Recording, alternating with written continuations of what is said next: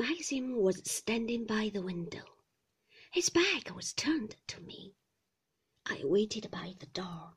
Still, he did not turn round. I took my hands out of my pockets and went and stood beside him.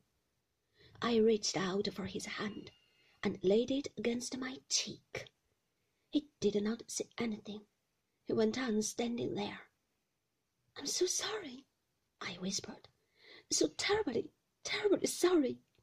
He did not answer. His hand was icy cold.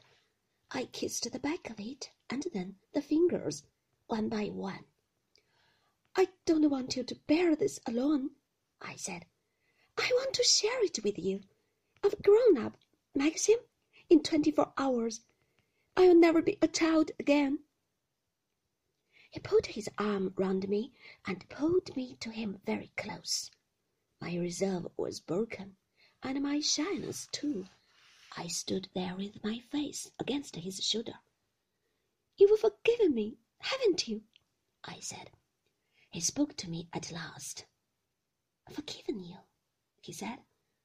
What have I got to forgive you for? Last night, I said. You thought I did it on purpose. Ah, that, he said. I'd forgotten. I was angry with you, wasn't I? Yes, I said. He did not have to say any more. He went on holding me close to his shoulder. Maxim, I said. Can't we start all over again? Can't we begin from today and face things together? I don't want you to love me. I won't ask impossible things.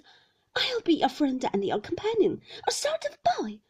I don't ever want more than that.